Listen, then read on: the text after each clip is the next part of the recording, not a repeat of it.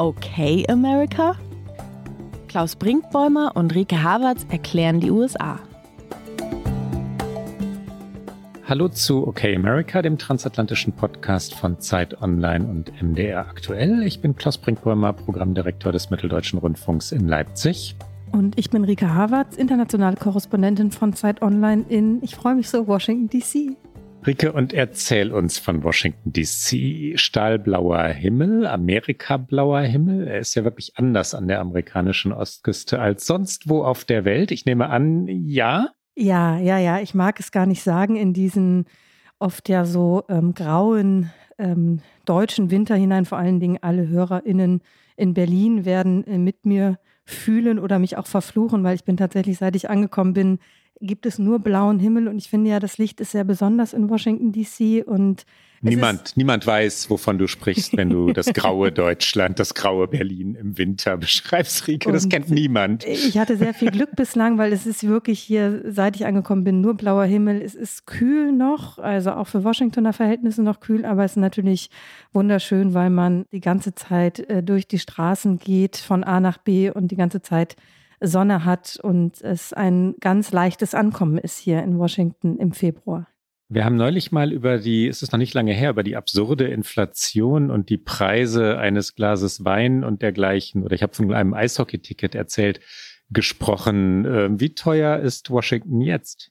Gefühlt noch ein bisschen teurer als das letzte Mal, als ich hier war. Ich war gestern zur Mittagspause. Ich bin sehr amerikanisiert. Ich wechsle dann meinen Arbeitsplatz vom Homeoffice in ein Café, wo man das Gleiche natürlich. macht, was man zu Hause macht. Aber natürlich ist es schön und bestellte einen Cappuccino. Er war wirklich klein, also es keine amerikanischen Portionen. Es war ein europäischer Cappuccino und kostete äh, 5,50 Dollar. Und ein Tomate-Mozzarella-Sandwich, auch normale Größe, nicht, womit man sich noch drei Tage versorgen kann, 16,25 Dollar. Also das kann ich nicht jeden Tag machen, dass ich meinen Arbeitsplatz in ein Café verlege. Wir wollen einander ja auch in OK America stets die Wahrheit sagen. Ich finde das gar nicht so beeindruckend mit dem Cappuccino. Ähm, das Sandwich finde ich enorm beeindruckend, aber ein Cappuccino für 5,50 kriegt man in Berlin auch.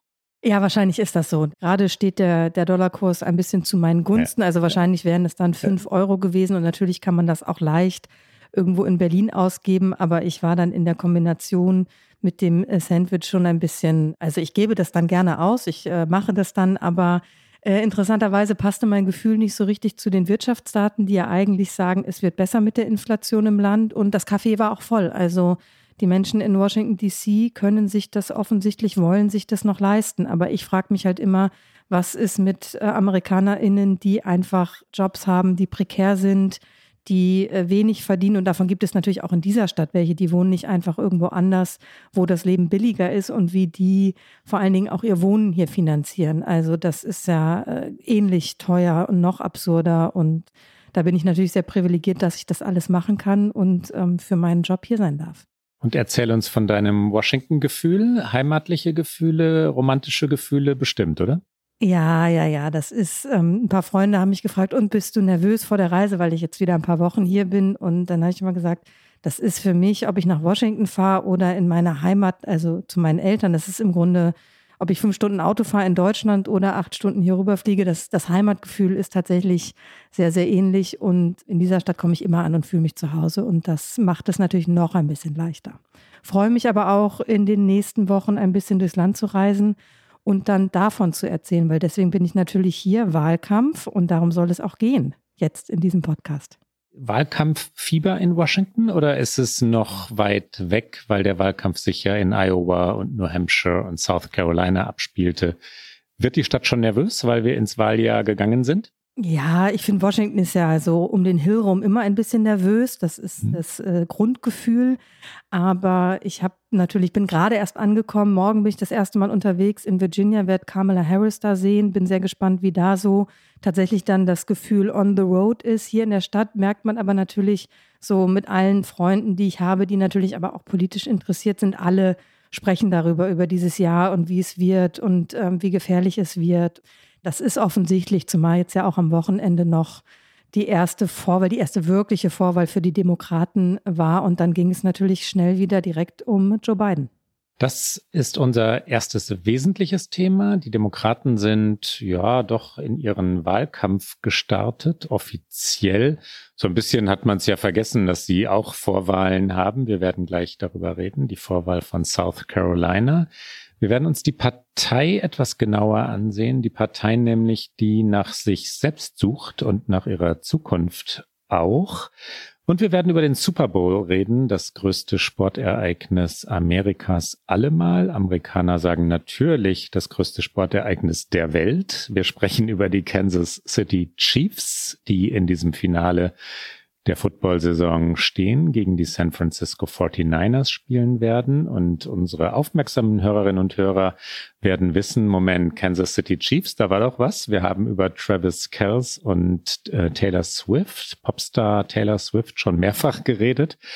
Und da die Kansas City Chiefs und äh, Travis Kells in jenem Super Bowl stehen, geht es natürlich auch wieder um Taylor Swift. Wollen wir mit den Demokraten beginnen, Rike?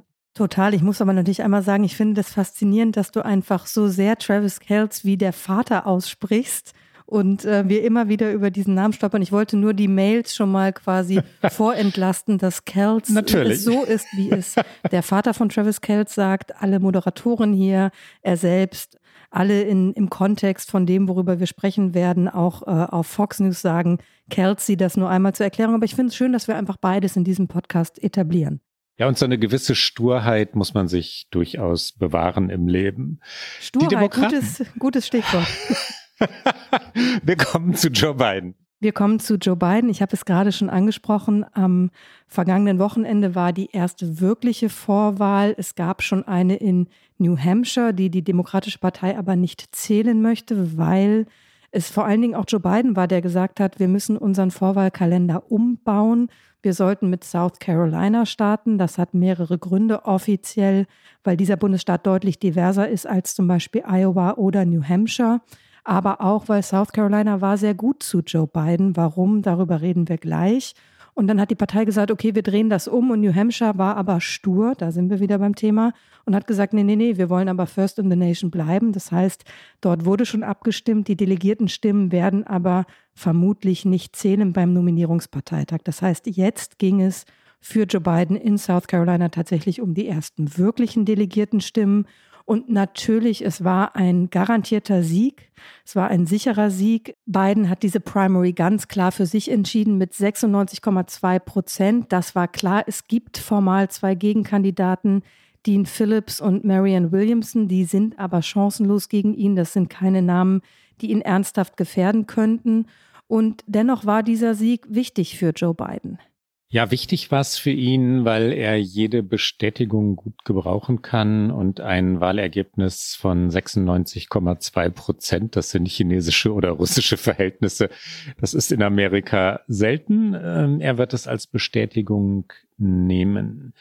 Warum ist das so einseitig. Du hast die Namen Williamson und Phillips genannt, Rike. Das sind zwei Kandidaten, Kandidatinnen, die gesagt haben, wir machen das jetzt trotzdem, aber das gesamte demokratische Establishment, alle Kandidaten, Kandidatinnen, die Chancen gehabt hätten, Gretchen Whitmer, Gouverneurin von Michigan, haben wir schon mehrfach genannt, oder Pete Buttigieg, Minister in der Regierung Biden, haben gesagt, wenn der gewählte und amtierende Präsident noch einmal antritt, dann treten wir nicht an. Gegen den Amtsinhaber kandidieren wir nicht. Und so ist es gekommen. Es ist sicher, dass Joe Biden der demokratische Kandidat für die eigentliche Präsidentschaftswahl werden wird, sollte er nicht noch vorher zurückziehen, wovon wir, das haben wir schon mehrfach diskutiert, nicht ausgehen. Und dieser sichere Sieg war so sicher, dass Biden tatsächlich am Tag der Vorwahl gar nicht in South Carolina war. Und er hat auch ein Statement veröffentlichen lassen, weit bevor alle Stimmen ausgezählt waren. Aber alle Nachrichtenagenturen hatten tatsächlich dann auch natürlich diese Wahl schon für ihn als gewonnen deklariert. Und er sagte in diesem Statement, die Menschen in South Carolina haben wieder gesprochen und ich habe keinen Zweifel daran, dass sie uns auf den Weg gebracht haben, die Präsidentschaft wieder zu gewinnen und Donald Trump wieder zu einem Verlierer zu machen. Der Loser Donald Trump, das ist ein Motiv, das immer wiederkehrt in letzter Zeit bei Joe Biden. da sind wir bei dem Punkt, warum ist es so wichtig für ihn gewesen, gut in diese Vorwahlen zu starten, die eigentlich für ihn natürlich längst entschieden sind. Und das liegt daran, dass es darum geht, äh, seine Botschaft zum einen zu testen, aber auch seine Basis, um sich zu versammeln. Bidens Umfragewerte sind nicht gut. Seine Zahlen sind schlecht, sowohl was äh, die Gesamtansicht seiner Präsidentschaft angeht, aber auch wenn man Menschen fragt, die demokratisch wählen. Auch da bröckelt die Allianz für Biden. Das ist etwas, was ihm Sorgen machen muss. Wir sind zwar noch weit weg von November, aber er muss zwingend natürlich seine Basis beieinander haben, um überhaupt eine Chance gegen Donald Trump zu haben. Und deswegen sind diese Auftritte jetzt in den Bundesstaaten wichtig. Er war sehr viel in South Carolina, auch Kamala Harris war viel in South Carolina. Sie haben viel Geld reingesteckt in diesen Auftakt der Vorwahlen. Und South Carolina war, und das hatte ich ja schon angedeutet, wichtig für Biden, weil vor vier Jahren haben tatsächlich die Menschen in South Carolina Biden gerettet. Damals war es so, dass er als Ex-Vizepräsident im Grunde weder beim Caucus in Iowa noch bei der Vorwahl in New Hampshire gut abgeschnitten hatte. Niemand glaubte so recht an diesen Joe Biden und der war zwar damals ein erfahrener Politiker mit gutem Ruf, aber ich sage mal auch auf der euphorisierenden Altersskala nicht mehr so ganz weit vorne, weil auch schon 2020 war er Ende 70. Es gab ein breites Feld an guten Kandidatinnen damals. Und dann kam eben sein Comeback in South Carolina. Da gewann er ein sehr umkämpftes Vorwahlrennen, deutlich mit 48,6 Prozent. Wenige Tage später war der Super Tuesday unser erster gemeinsamer Podcast, Klaus. Und da sprachen wir damals darüber, wie Joe Biden dieses Rennen für sich gedreht hat. Und dann wurde er sehr schnell der Kandidat. Und deswegen war es ihm auch so wichtig, South Carolina jetzt an den Anfang zu stellen. Ich glaube, das hat ganz viel auch psychologisches Moment für ihn gehabt. Ja, er will wiederholen, was vor vier Jahren war und da natürlich zuallererst das Endergebnis. Er möchte der sein, der Donald Trump zweimal dann besiegt haben wird, wenn es denn so kommt. Es geht sehr um das sogenannte schwarze Amerika, so wird es in Amerika genannt, the Black Vote, die Stimmen der Afroamerikaner und Afroamerikanerinnen. Die haben Joe Biden damals gerettet. Das war durchaus auch hinter den Kulissen der Demokratischen Partei so manövriert worden, sage ich mal ganz vorsichtig. Wir erinnern uns, ich war damals ja bei den Vorwahlen dabei und habe ähm, hab gedacht, ja, Bernie Sanders oder Elizabeth Warren oder doch Buttigieg, wer, wer wird das Rennen machen? Biden war nicht gut gewesen in Iowa und New Hampshire. Wirklich ein, ein schlechter Wahlkämpfer. Und dann kam South Carolina und hat alles gedreht für ihn. Du hast es gesagt, er will es wiederholen. Und eine der für beiden sehr wichtigen Wählergruppen, die Schwarzen, du hast es angesprochen, die machen tatsächlich in South Carolina die Hälfte der demokratischen Wählerschaft aus. Und auch deswegen war dieses Ergebnis so wichtig, denn Umfragen zeigen, dass sich Biden um diese Wählerschaft kümmern muss. Laut einer Umfrage der New York Times in sechs sogenannten Battleground States, also die Staaten, die über Sieg und Niederlage bei dieser Wahl mitentscheiden werden. Da unterstützen zwar 77 Prozent der Schwarzen Joe Biden, aber auch 17 Prozent Donald Trump. Das mag gering erscheinen, aber wenn wir mal auf 2020 blicken, da hat Biden 92 Prozent der schwarzen Stimmen geholt und Trump lediglich 8 Prozent. Das heißt, da verändert sich was. Und wir werden ein sehr, sehr knappes Rennen in diesem Jahr erleben und da zählt wirklich jede Stimme. Es ist so absurd, aber es wird so sein. Die Stimmen in Kalifornien werden nicht zählen, aber 20.000 Stimmen in Pennsylvania mutmaßlich schon. Und wenn von den 20.000 Stimmen vielleicht 5.000 Stimmen aus einer sicher geglaubten Wählergruppe an Donald Trump gehen, dann kann das für Biden entscheidend sein. Und es gibt auch weitere Umfragen, die zeigen, dass ein nicht unerheblicher Anteil schwarzer Wählerinnen und Wähler weder für Biden noch für Trump stimmen wollen, die also frustriert sind, die eher zu Hause bleiben. Das sehen unterschiedliche Umfragen ungefähr bei fast 20 Prozent in dieser Wählergruppe. Und das ist auch eine schlechte Nachricht für Biden, weil Menschen, die zu Hause bleiben, das ist traditionell eher schlecht für Demokraten, besser für republikanische Kandidaten. Wir sind bei dem Thema, Rike, wer steht wirklich noch hinter der Demokratischen Partei. Wir werden es nachher noch etwas genauer diskutieren. Was ist mit der Stammwählerschaft? Ne? Und die Stammwählerschaft muss mobilisiert werden, um überhaupt eine Chance auf den Sieg zu haben. Klassische Stammwählerschaft für die Demokraten waren immer Arbeiter und Arbeiterinnen, das sogenannte Black Vote, wie gerade schon gesagt, Einwanderinnen und Einwanderer. Und das hat sich gedreht in den letzten Jahren. Sehr viele der in der in der klassischen Arbeiterschaft der USA, vor allem in Bundesstaaten wie Pennsylvania oder Michigan, wählen inzwischen republikanisch, weil diese Menschen glauben, dass Donald Trump für sie spreche. Und sie sehen die Demokraten als eine Partei, die sehr an den Küsten etabliert sei, bei dem liberalen Establishment, wie es in Amerika genannt wird, bei den Studierenden dort, in den Großstädten. Und die Großstädte sind ein Feindbild im sogenannten industriellen oder auch ländlichen Amerika. Das ist die Falle, in der die Demokraten im Moment sind. Und wenn dann noch ein mutmaßlich schwacher, weil als zu alt angesehener Kandidat antritt ähm, und Joe Biden, jedenfalls wenn man den Umfragen glauben darf, wird im Moment so gesehen, dann ist das mutmaßlich ein Problem zu viel. Und da ist noch viel Zeit, aber da müssen die Demokraten ansetzen. Gibt es Hoffnung für die beiden Kampagnen? Hm. Es gibt ja immer Hoffnung für die beiden Kampagnen und ich glaube, dass natürlich dieses Ergebnis in South Carolina jetzt erstmal genauso ein Hoffnungsmoment war. Es gibt viele, viele Baustellen. Ich glaube, die Hoffnung, die die beiden Kampagne hat, und darauf hat sie auch in South Carolina gesetzt, ist, dass man wenn man nur oft genug wiederholt, was Biden für die Basis gemacht hat, für unterschiedliche Wählergruppen, sei es für die Schwarzen, sei es für jüngere Leute, sei es für Menschen mit geringerem Einkommen, also die Errungenschaften seiner ersten Amtszeit, die es ja durchaus gegeben hat. Also legislativ war das wahrscheinlich eine der erfolgreichsten Amtszeiten in der jüngeren Geschichte. Er wird ja gerne mal mit äh, FDR, also mit Roosevelt verglichen, was natürlich Biden schmeichelt, aber es ist nicht so weit weg, weil er tatsächlich sehr, sehr viel angestoßen und umgesetzt hat. Das Problem ist so ein bisschen, es kommt nicht richtig bei der Wählerschaft an. Es wird nicht spürbar im Leben der AmerikanerInnen und deswegen, glaube ich, setzt er auf diese Botschaftswiederholung.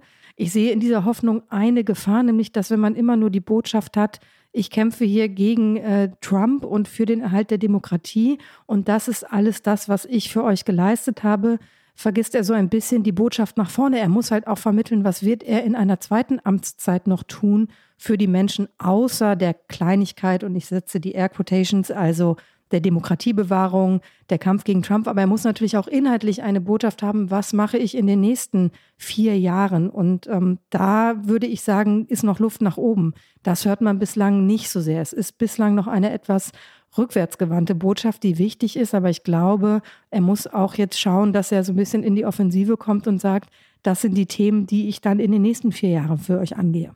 Du kennst mich ja durchaus als äh, als Pessimisten, was Joe Biden und äh, und die die Fragen seines Alters und all die Probleme, die du schon umkreist hast, angeht.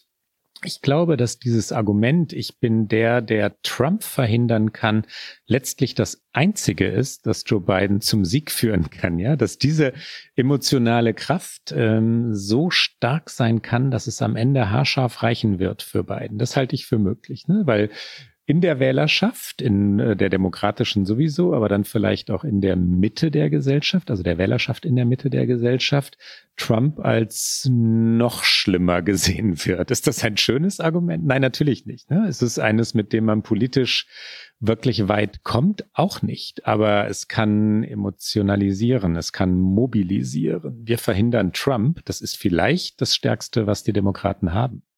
Und das führt im Grunde genommen zu einer Krise der Demokraten, die nicht nur mit Joe Biden und seinem Alter und seinem, seiner Ambition für diese zweite Amtszeit zu tun hat, nämlich auch damit, dass diese Partei ganz anders als die Republikaner auch eine Wandlung durchlaufen hat, die nicht unbedingt positiv für sie war. Du hast gerade schon angesprochen, dass eine der Kernwählerschaften immer auch die Working Class war, die sich aber in dieser Partei nicht mehr wiederfindet. Und gerade steht diese Partei an einem Punkt und Ezra Klein hat es in einem sehr, sehr lesenswerten Meinungsbeitrag in der New York Times kürzlich auch auf den Punkt gebracht, dass sie im Grunde genommen auf der einen Seite diese progressive Partei des Landes ist, die ganz viel Fortschritt möchte, wo ganz viele WählerInnen und auch die linke Fraktion äh, der Partei Fortschritt möchte, gleichzeitig aber gerade in einer Botschaft gefangen sind, die heißt, wir bewahren hier etwas, nämlich wir bewahren das System Amerika und dieses System ist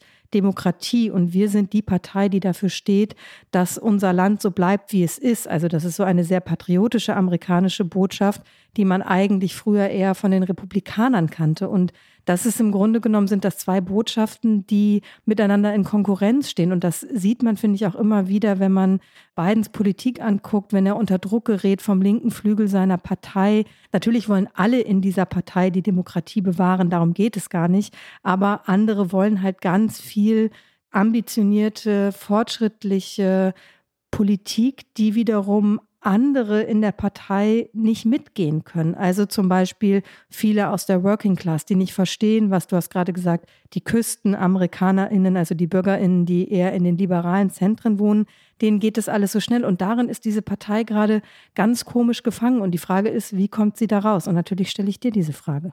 Das Feindbild Trump hatten wir schon. Das muss ein wesentliches Motiv bleiben. Allzu viele Motive haben die Demokraten nicht, mit denen sie Millionen von Menschen zur Wahl bringen können. Abtreibung ist ein weiteres.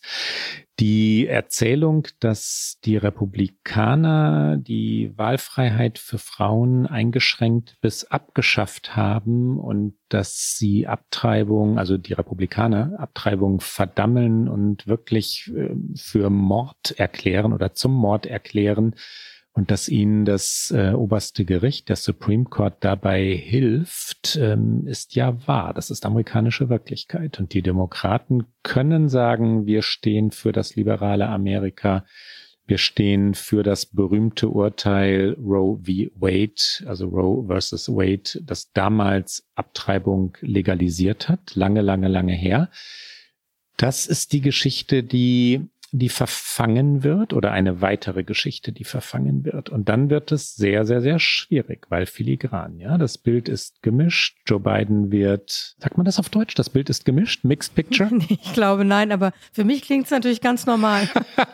Äh, das Bild ist also gemischt, Rike. Die Bilanz in Sachen Einwanderung, großes amerikanisches Thema in Wahlkämpfen immer wieder ist höchst, höchst, höchst äh, umstritten, weil so so viele Menschen über die mexikanisch-nordamerikanische Grenze in die USA hineinkommen wollen. Und das konnte die beiden Regierungen bisher nicht steuern, eindämmen sowieso nicht. Aber sie hat die Kontrolle bei diesem Thema bisher nicht gewonnen.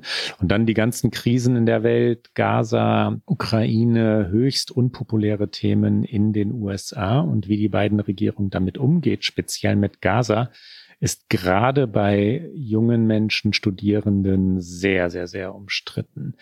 Also, dann, du hast mich gefragt, ganz konkret Trump, Trump, Trump, Trump und Abtreibung. Ne? Und dann natürlich für die differenzierenden Wählerinnen und Wähler, wir sind die Partei des Fortschritts, wir sind die Partei, die gegen den Klimawandel angeht, wir sind die Partei, die also eine ökologische Form der Industrialisierung, der Moderne Amerikas vor Augen hat. Das sind die Republikaner gewiss nicht. Und ja, schon auch ein bisschen, wir sind die, wir sind die Partei der, der Ordnung, weil die Republikaner, und das sieht man ja im Repräsentantenhaus, durchaus Chaos anrichten in diesen Zeiten in Washington. Welche Erzählungen fallen dir noch ein oder habe ich die falschen benannt?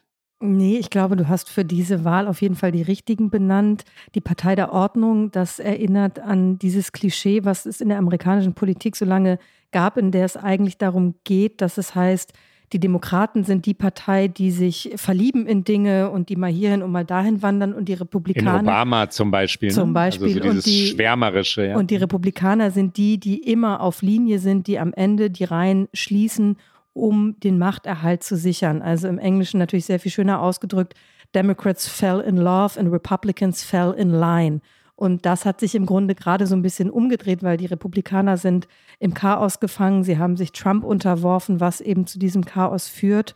Und die Demokraten, die sind sehr geschlossen in ihrer Botschaft, wir müssen dieses Land vor einer zweiten Amtszeit von Trump bewahren. Was die philosophische Frage anschließt, die natürlich in der Politik selten einen Platz hat, was passiert danach? Weil Biden und Trump, das ist endlich. Diesen Wahlkampf werden wir so nicht wieder erleben ob Trump, sollte er nochmal Präsident werden, versuchen wird, das System so umzubauen, dass er noch eine dritte Amtszeit anstreben könnte. Das ist ein sehr großer Konjunktiv, aber auch altersmäßig sind ja beide Personen am Ende ihrer Karriere angelangt. Und dann ist die Frage, wie definiert sich die Demokratische Partei, wenn es dieses Feindbild Trump nicht mehr geben wird? Wird es dann ein anderes Feindbild geben, was die Republikanische Partei ist? Aber das sind natürlich Fragen, die sind in einem Wahljahr nicht Fragen, die gestellt werden. Aber ich glaube, die werden sich stellen, wenn dieser Wahlkampf vorbei ist. Und dann sind die Demokraten aus meiner Sicht mutmaßlich in einer vielleicht noch größeren Identitätskrise. Wenn sie es nicht schaffen, die von dir vorhin schon mal genannten Battleground States oder Swing States zurückzuerobern, also wenn sie es nicht schaffen, die Arbeiterschaft zurückzuerobern, äh, dann werden sie eine Elitenpartei der Küsten sein und damit keine Wahlen mehr gewinnen. Das äh, kann nicht gehen, ne? weil die Swing States die Staaten sind, die die Wahlen entscheiden, wo es hin und her geht. Deswegen heißen sie so, wo die Mitte der Gesellschaft immer wieder entscheidet. Es gibt eine starke Anhängerschaft der einen Seite und der anderen Seite. Das ist das polarisierte Amerika und dann eine kleine Gruppe in der Mitte, die, die entscheidet. Die Demokraten brauchen diese Menschen, wenn sie Wahlen gewinnen wollen. Und das funktioniert nicht, wenn sie nur progressiv oder wenn man es so ein bisschen feindselig betrachtet, was das rechte Amerika tut, überliberal, liberal ist da ein Schimpfwort, ne, elitär sind, dann werden sie es oder würden sie es verlieren, Rike. Und am Ende hat natürlich, vielleicht machen wir diesen kleinen Bogen noch, bevor wir dann zum Sport übergehen, Biden mit auch zu dieser Identitätskrise, in der sich die Partei befindet, beigetragen. Denn im Wahlkampf 2020 war er eigentlich sehr eindeutig in seiner Botschaft, was er ist in dieser Partei, nämlich einer, der eine Brücke schlägt zu eben einer Erneuerung, zu der jüngeren Generation. Er hat das gesagt vor vier Jahren bei einem Auftritt in Detroit. Da war die Gouverneurin Gretchen Whitmer da und der Senator Cory Booker und Kamala Harris, also alles Menschen, die jünger sind, die für eine Erneuerung dieser Partei stehen könnten. Und da sagte er, es gibt eine ganze Generation junger Führungskräfte, Leaders im Amerikanischen, dieses schöne Wort, was Sie so lieben. Und die stehen hier alle an meiner Seite und das ist die Zukunft dieses Landes. Und äh, vier Jahre später sagt er, nee, nee, nee, ich bin nochmal die Zukunft unseres Landes.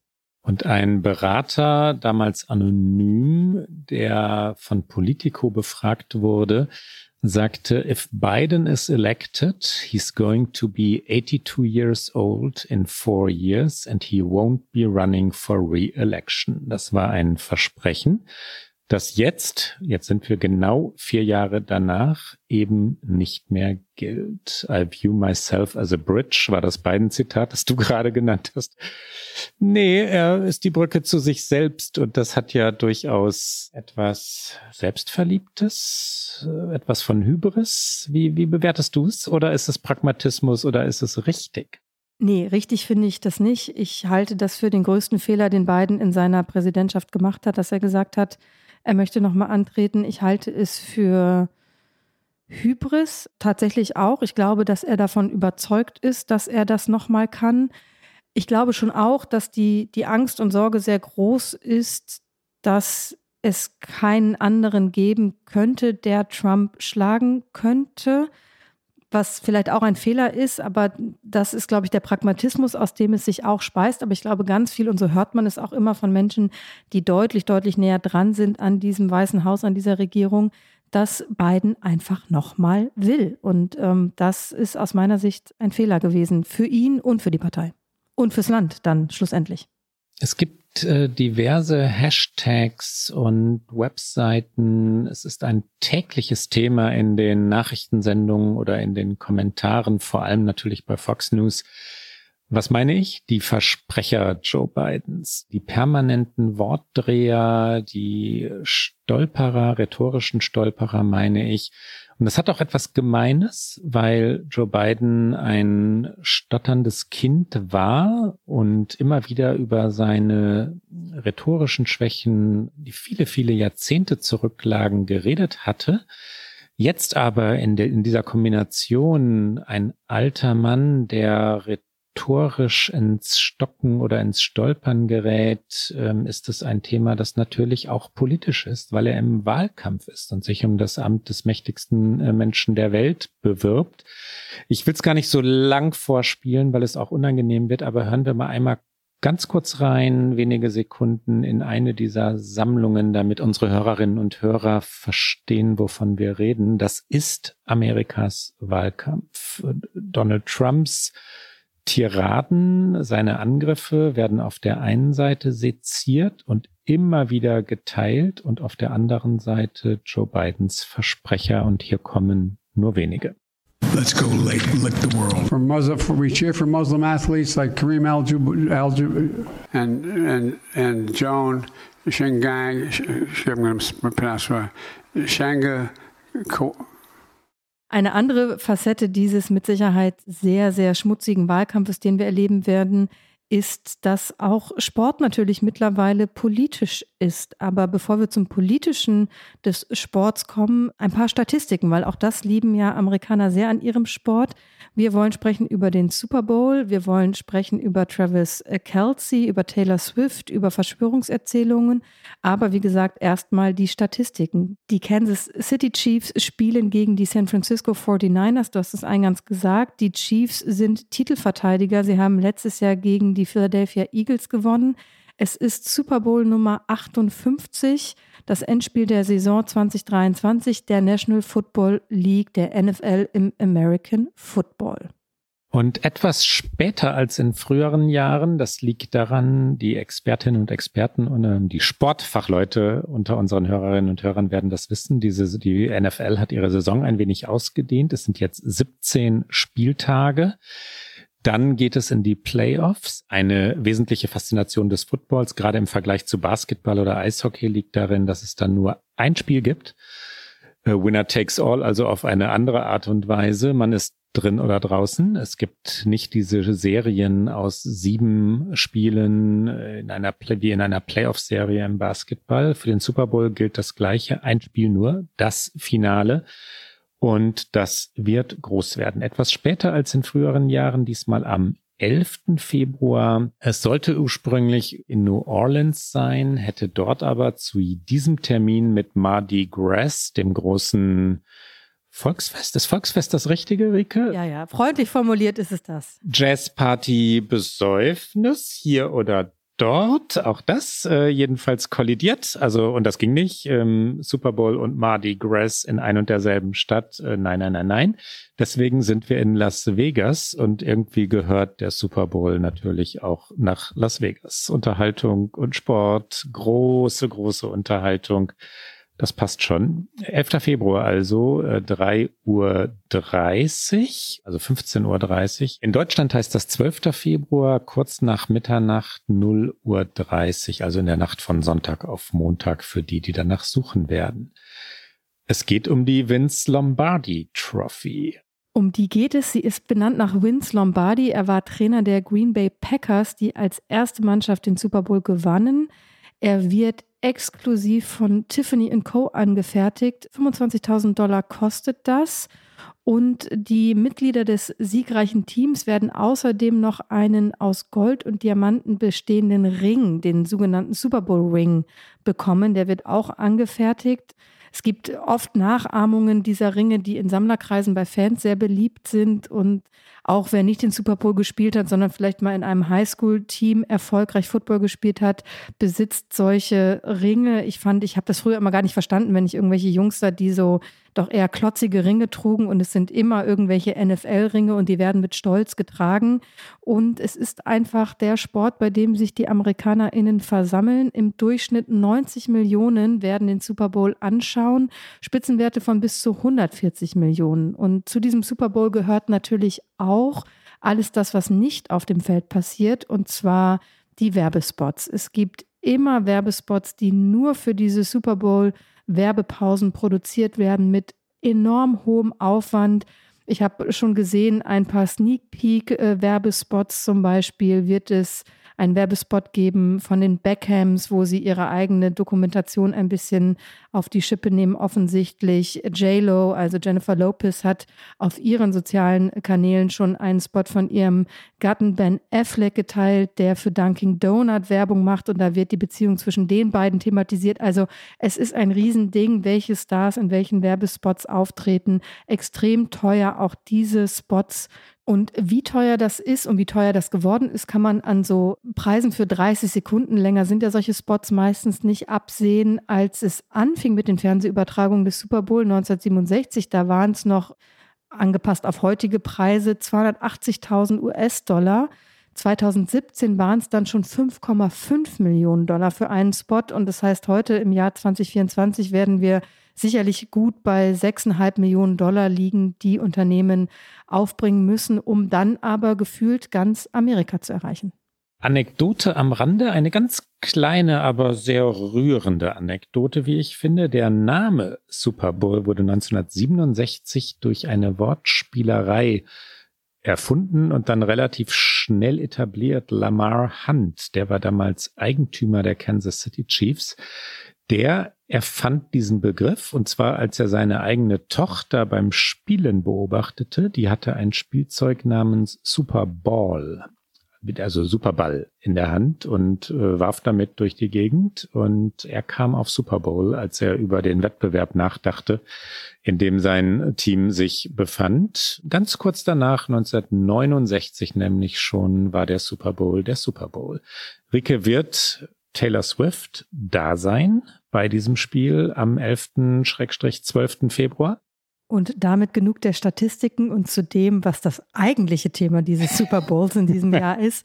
Taylor Swift, die Freundin von Travis Kelsey, dem Tight End der Kansas City Chiefs, spielt am Abend zuvor ein Konzert in Tokio. Es ist 8900 Kilometer entfernt, als die City Chiefs den Super Bowl erreicht hatten, wurde sofort von allen Medien, von allen Fans nachgerechnet, geguckt, wie es denn überhaupt möglich sein könnte, dass sie das noch schaffen könnte, dann rechtzeitig zum Super Bowl in Las Vegas an der Westküste der USA zu sein.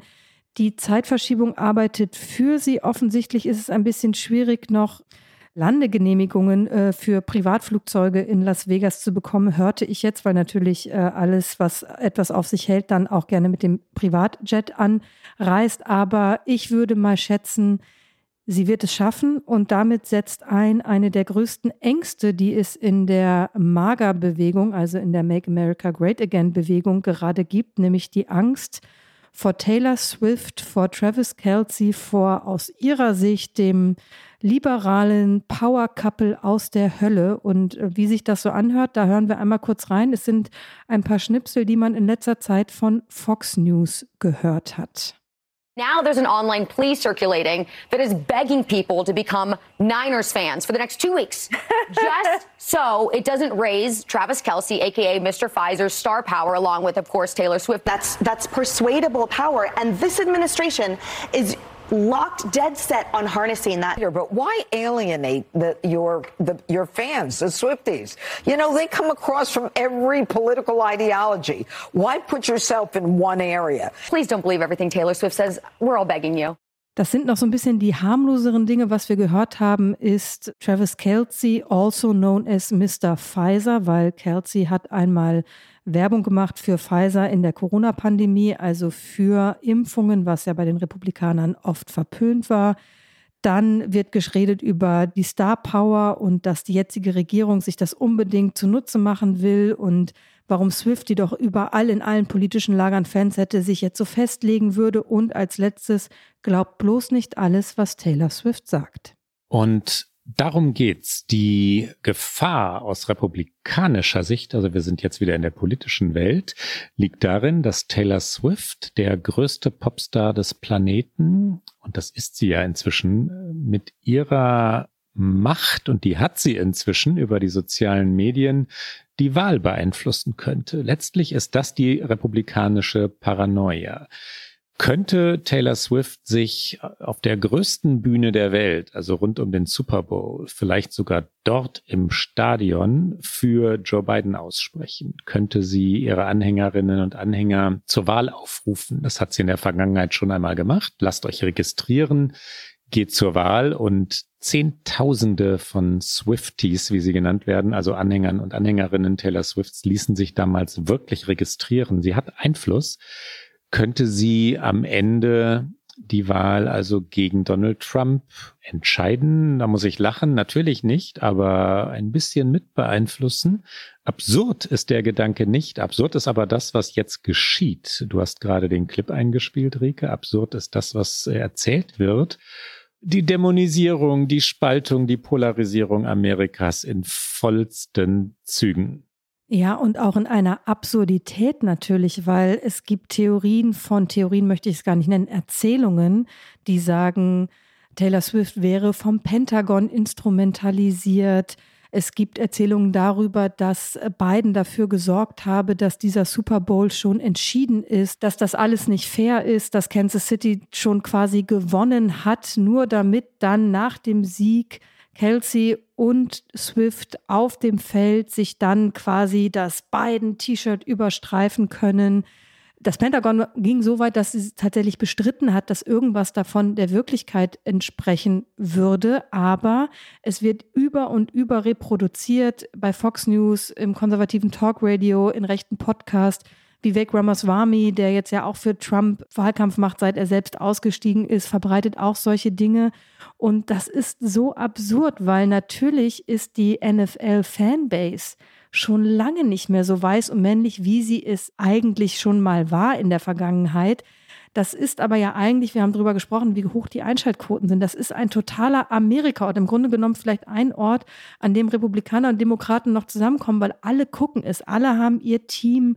Wir haben über die Einschaltquoten gesprochen. Es ist ein riesiges Geschäft und natürlich ist es schon diverser geworden. Und ich glaube nicht, dass das den Republikanern gerade hilft, jetzt Taylor Swift, die eben natürlich der NFL, wir haben in einem Podcast schon drüber gesprochen, nochmal ganz andere Fans jetzt gebracht hat, auch nochmal monetär größeren Zulauf, aber sie jetzt so zu dämonisieren und mit solchen Lügen quasi zu behaften, ich glaube nicht, dass das in irgendeiner Art und Weise überhaupt rational, logisch oder schlau ist.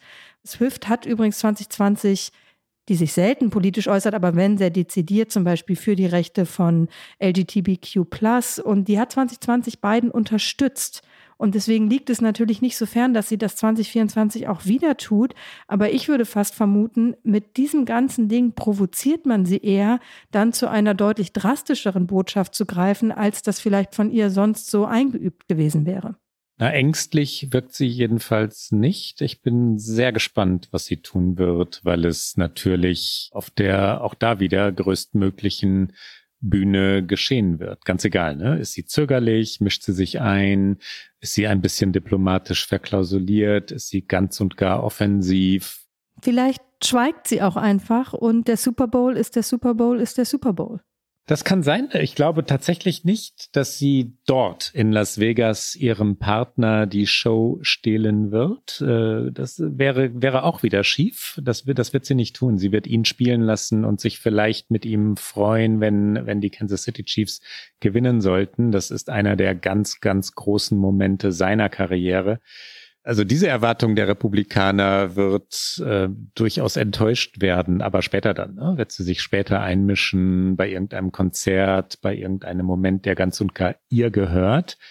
Ich würde es mir in Wahrheit wünschen. Ich wünsche mir die Politisierung Amerikas auf manchen Ebenen, wo die Politik im Moment leider keine Rolle spielt. Ja, ja, und Biden natürlich, äh, das hört man auch, würde sich natürlich diese Unterstützung durchaus wünschen. Na klar. Hollywood, die Entertainment-Industrie ja traditionell eher auf der Seite der Demokraten. 2020 gab es da sehr viele Aktionen, aber klar, so eine Swift, die würde schon nochmal einen Unterschied machen und ich würde es mir schon auch wünschen, dass sie vielleicht zu einer ganz eigenen Aktion provoziert wird durch diese Verschwörungserzählung. Ricke, wir wollen noch einen Fall, einen Kriminalfall, einen tragischen Fall, einen Prozess kurz ansprechen, der eine enorme Wucht hat, wenn man einmal über die diversen Dimensionen dieses Verfahrens nachdenkt. In Michigan steht Jennifer Crumbly vor Gericht. Ihr Ehemann wird ebenfalls angeklagt. Das wird aber ein späteres Verfahren sein. Jennifer Crumbly ist die Mutter eines Jungen, der einen dieser fürchterlich oft vorkommenden und eben fürchterlichen Amokläufe in den USA begangen hat. Ist die Mutter verantwortlich für die Taten des Sohnes? Ist sie strafrechtlich verantwortlich für die Taten des Sohnes? Hat sie Unterlassung begangen? Hätte sie aufmerksam sein müssen? Hat sie dem Sohn Hilfe verweigert? War sie nicht wach, als es Warnsignale gegeben hat? Hätte sie das Tagebuch lesen müssen, das der Sohn geführt hat? All diese Fragen werden verhandelt und was für moralische Abgründe, was für ethisch-juristisch heikle Fragen. Zum eigentlichen Fall, ausnahmsweise nur kurz, 30. November 2021, die Oxford High School. Ethan Crumbly, 15 Jahre alt, tötet an seiner Schule im, wie gesagt, Bundesstaat Michigan vier Klassenkameraden und verletzt sieben weitere. Er selbst ist längst verurteilt, lebenslänglich ohne die Chance auf Begnadigung. Nun also die Mutter. Ricke, was für ein Fall. Es ist ein Fall, der natürlich in den USA weitreichende Folgen haben könnte, weil es die Frage aufwirft, inwieweit man die Eltern von diesen jugendlichen Tätern mit in die Verantwortung nehmen kann. Täter, die ja oft auch nicht mehr am Leben sind nach ihrer Tat. In diesem Fall ist das anders und ich möchte nicht in dieser Jury sitzen. Es ist ein Geschworenenprozess. Das heißt, eine Jury hat über diese Fragen zu entscheiden. Und selbst die Staatsanwältin von Oakland County, Karen D. McDonald, die sagte, das ist ein seltener Fall. Die Staatsanwaltschaft wirft eben der Mutter Fahrlässigkeit vor, aber sie sagt natürlich auch selbst, es ist eine enorm hohe Last zu tragen, zweifelsfrei zu beweisen, dass das eben ein Verbrechen impliziert. Die Staatsanwältin sagt, es braucht das Undenkbare und sie hat das Undenkbare getan und dadurch sind vier Kinder gestorben. Und die Anklage stützt sich vor allen Dingen darauf, dass eben diesem Jungen eine Waffe besorgt wurde. Die Mutter sagt jetzt, damit hatte sie nichts zu tun. Das war eher der Vater, aber es war eine Sig Sauer. Es war kein halbautomatisches Sturmgewehr, sondern es war eine Pistole.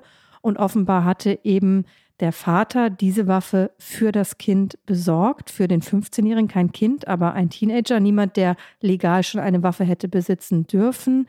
Es gibt, du hast es schon gesagt, Tagebucheinträge, in denen der Junge Taten ankündigt, in denen er beschreibt, dass ihm Therapie verweigert wurde.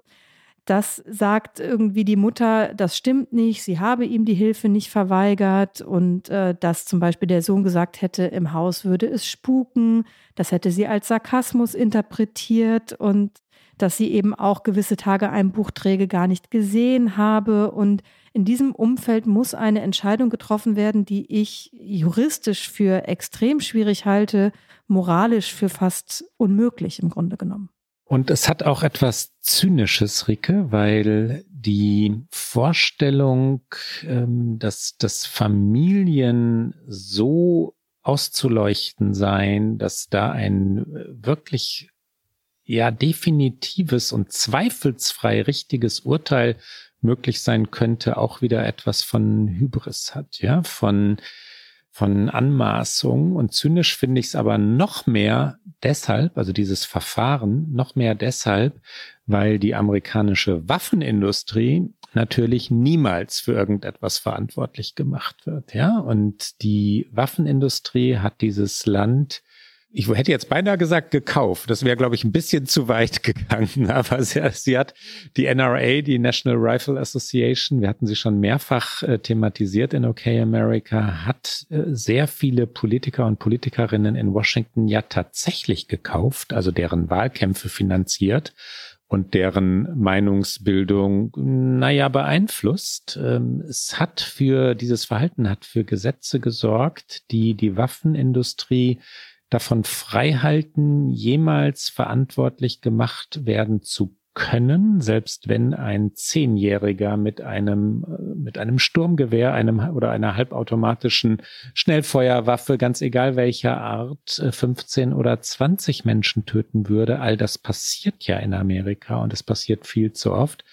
Die Waffenindustrie ist ganz und gar raus. Die Eltern aber sollen verantwortlich für die Tat sein Für mich ist es sehr, sehr, sehr schwer nachzuvollziehen, jenseits natürlich der Wut und der Enttäuschung, die eine Community, eine Gemeinschaft ähm, rund um diese Highschool dort fühlen wird. Die kann ich nachfühlen.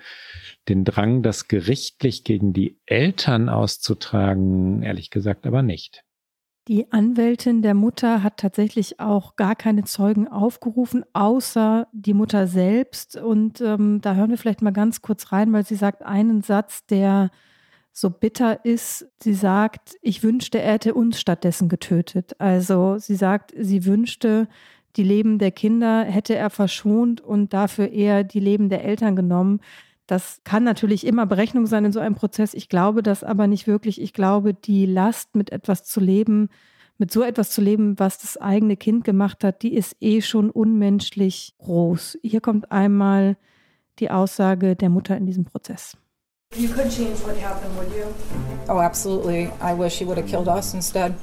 Die Anwältin plädiert natürlich deswegen auch auf nicht schuldig und sagt auch, dass es nicht nur um Jennifer Crumbly an sich geht, sondern um jede Mutter, die da draußen, das ist ein Zitat, die da draußen ihr Bestes gibt und die leicht an ihrer Stelle sein könnte. Und das ist wieder auch ein Zynismus äh, dieser amerikanischen Wirklichkeit, dass das so ist, dass Eltern durch diese Waffengewalt, durch diesen Zugang zu Waffen, durch die Waffenindustrie, wie du sie gerade beschrieben hast, immer wieder in Situationen kommen können, in denen solche schrecklichen Taten passieren. Der Sohn selbst übrigens wurde nicht gehört in diesem Prozess. Und jetzt, Rike, in Amerika dürfte es noch hell sein. In Deutschland ist es später Dienstagabend, kommt der Schuldspruch. Die Jury in Michigan, genau gesagt im Oakland County City Court von Pontiac, Michigan, hat Jennifer Crumbly schuldig gesprochen. Und zwar viermal, weil es um vier Morde geht. Es geht, um die Namen auch einmal zu nennen, um die Morde an Madison Baldwin, 17 Jahre alt, Tate Meyer, 16 Jahre alt, Justin Schilling, 17 und Hannah St. Juliana, 14 Jahre alt. Und äh, Jennifer Crumbly ist schuldig gesprochen worden wegen fahrlässigen Totschlags, Involuntary Manslaughter auf Englisch. Das Strafmaß ist noch nicht festgesetzt, aber sie wird mindestens für 15 Jahre, das steht schon fest, ins Gefängnis gehen. Und wir hören einmal hinein in das, was die Jury gesagt hat. On count one of involuntary manslaughter as to Madison Baldwin, we find the defendant guilty of involuntary manslaughter. On count two of involuntary manslaughter in regards to Tate Muir, we find the defendant guilty of involuntary manslaughter. On count three, as to involuntary manslaughter regarding Hannah Hannah St. Juliana, we find the defendant guilty of involuntary manslaughter. And in count four of involuntary manslaughter against Justin Schilling, we find the defendant guilty of involuntary manslaughter. Dieses Urteil wird natürlich Auswirkungen haben, weil Amokläufe wie dieser, Taten wie diese in den USA ständig passieren und mit diesem Schuldspruch oder ja doch nach diesem Schuldspruch wird über die Verantwortung von Eltern natürlich diskutiert werden und ich nehme mal an, endlos diskutiert werden in den Vereinigten Staaten. Der Vater des Jungen steht im März vor Gericht, wenn dieser Termin nicht noch verschoben wird. Ricky, ich habe noch eine kleine Korrektur nachzureichen. Ich habe in, äh, in der vergangenen Ausgabe von OK America einen äh, tatsächlichen sachlichen Fehler gemacht, weil ich zwei Zahlen verdreht habe. Und einer unserer Hörer hatte mich darauf hingewiesen, ich hatte von den Wahlleuten im Vorwahlkampf gesprochen und die Zahl 270 genannt. 270 Wahlleute braucht es im Präsidentschaftswahlkampf. Die Vorwahlen aber haben mit sehr viel größeren Zahlen von Wahlleuten zu tun, weil diese Conventions, die Parteitage sehr, sehr massenwirksame Veranstaltungen sein sollen mit vollen Hallen, großen Arenen. Und unser Hörer hatte ganz und gar recht. Ich habe einfach, wie gesagt, einen kleinen Zahlendreher gehabt, beziehungsweise zwei Vorgänge miteinander vertauscht. Es braucht also bei den Vorwahlen, wo die Kandidaten ausgewählt werden und noch nicht der Präsident, bei den Republikanern 1215 und nicht 270 für den Sieg. 1215 Wahlleute. Insgesamt nämlich gibt es 2272 Gesandte oder Delegierte, die dann den Kandidaten oder die Kandidatin, in diesem Fall wird es aber ein Mann sein, wählen. Werbung. Prime-Mitglieder hören Okay America bei Amazon Music ohne Werbung. Lade noch heute die Amazon Music App herunter. Und jetzt kommt noch eine kleine Rubrik. Jetzt kommt noch eine ganz, ganz kleine Rubrik, nämlich unser aller Lieblingsrubrik, das Get Out.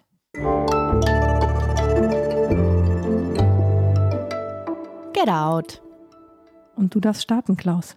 Hast du Trust schon gelesen? Nein dann kann ich es dir und allen Hörerinnen und Hörern nur empfehlen. Trust ist nicht weniger als ein Meisterwerk und dieses Wort wird viel zu oft verwendet. Trust ist aber ein Meisterwerk. Hernan Diaz hat es geschrieben. Auf Deutsch übrigens gibt es das Buch schon. Treue heißt es auf Deutsch. Ähm, und worum geht's? Es geht um einen großen, sehr, sehr, sehr, sehr, sehr, sehr, sehr, sehr erfolgreichen Wall Street Tycoon der zunächst einmal Benjamin Rusk heißt, im ersten Teil dieses wundervollen Romans. Äh, der ist aber ein Roman im Roman. Dann gibt es einen zweiten Teil. Das ist eine Art Memoir, also Autobiografie von jemandem, der nicht mehr Benjamin Rusk heißt, sondern Andrew Bevel, der erzählt sein Leben. Es gibt verblüffende Ähnlichkeiten und verblüffende Unterschiede. Und dann gibt es einen weiteren Teil und noch einen und diverse Menschen kommen zu Wort, erzählen man könnte sagen, die immer gleiche Geschichte und sie ist jedes Mal vollkommen anders. Es geht um Schuld, es geht um eine Ehe, es geht um eine Frau, die in der Schweiz im Sanatorium stirbt. Das darf ich, glaube ich, vorwegnehmen, weil es sehr früh erzählt wird. Trust, also äh, ein Pulitzerpreis-Sieger in der Kategorie Fiktion und hin und wieder sind Preise verdient. Ricke, und du?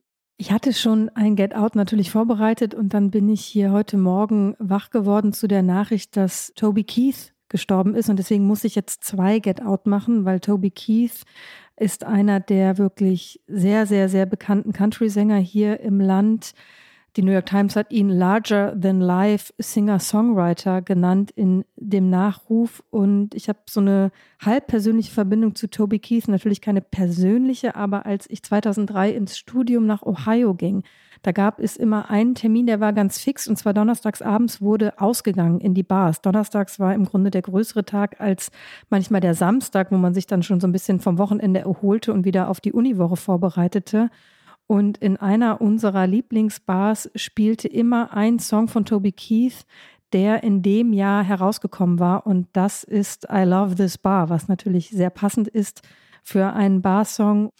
Das musste ich hier natürlich kurz erwähnen im Get Out. Ähm, ich spiele ihn hier ganz, ganz kurz an. Dann komme ich zu meinem eigentlichen Get Out. I love this bar.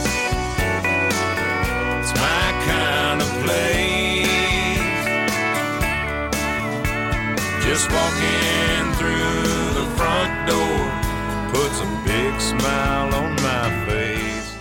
Das fügt sich aber gut an, mein eigentliches Get Out, weil es ist auch Musik. Die Grammys wurden gerade verliehen und es gab einen Live-Auftritt von Tracy Chapman. 15 Jahre nach ihrer letzten Tour. Performt hat sie zuletzt 2020, davor 2015. Das ist alles eine Welt im Unterhaltungsgeschäft. Also eigentlich Tracy Chapman nicht mehr wirklich präsent. Und bei der diesjährigen Verleihung hat sie dann gemeinsam mit Luke Combs ihren wahnsinnig tollen Song Fast Cars von 1988 nochmal gesungen. Der wurde übrigens 1989 bei den Grammys ausgezeichnet und äh, von ihr damals gesungen. Und äh, Combs, auch ein Country-Sänger wie Toby Keith, äh, sehr, sehr, sehr bekannt auch in den USA, hat diesen Song gecovert, ist damit unglaublich erfolgreich gewesen. Es gab ein paar Kontroversen darum. Es gab einige Stimmen in den USA, die gesagt haben, darf das ein weißer Country-Sänger diesen Song von einer schwarzen Singer-Songwriterin covern und damit dann so erfolgreich sein? Combs hat aber die Rechte für dieses Cover eingeholt und Chapman hat ihrerseits auf diesen Erfolg auch ganz freundlich reagiert. Sie hatte mich selbst einen Preis dafür bekommen bei den Country Music Association Awards. Da hat sie äh, den Preis für den besten Song gewonnen, weil sie eben die Autorin dieses Songs ist. Und da war sie nicht anwesend, hat aber gesagt, es tut mir leid, dass ich heute Abend nicht bei euch sein kann. Es ist wirklich eine Ehre für meinen Song, dass er 35 Jahre nach seinem Debüt erneut anerkannt wird. Vielen Dank an die CMAs und einen besonderen Dank an Luke und alle Fans von Fast Car. Sie war übrigens damit die erste schwarze Sängerin, die jemals einen Nummer 1 Hit in den Country Charts in den USA hatte. Und nun eben der gemeinsame Auftritt auf der Bühne der Grammys. Man findet es auf YouTube oder auch auf der Website zum Beispiel vom Rolling Stone, die auch über diesen Auftritt geschrieben haben. Und hier noch ein ganz kleiner Ausschnitt.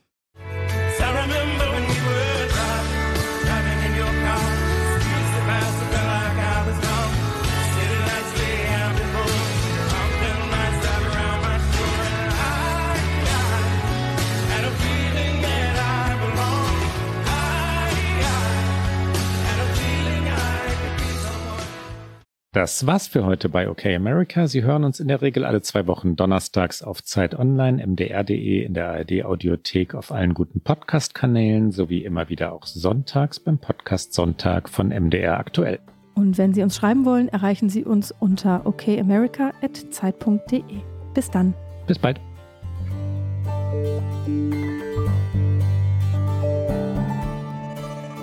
Okay America ist ein Podcast von Zeit Online und MDR aktuell. Produziert von Pool Artists.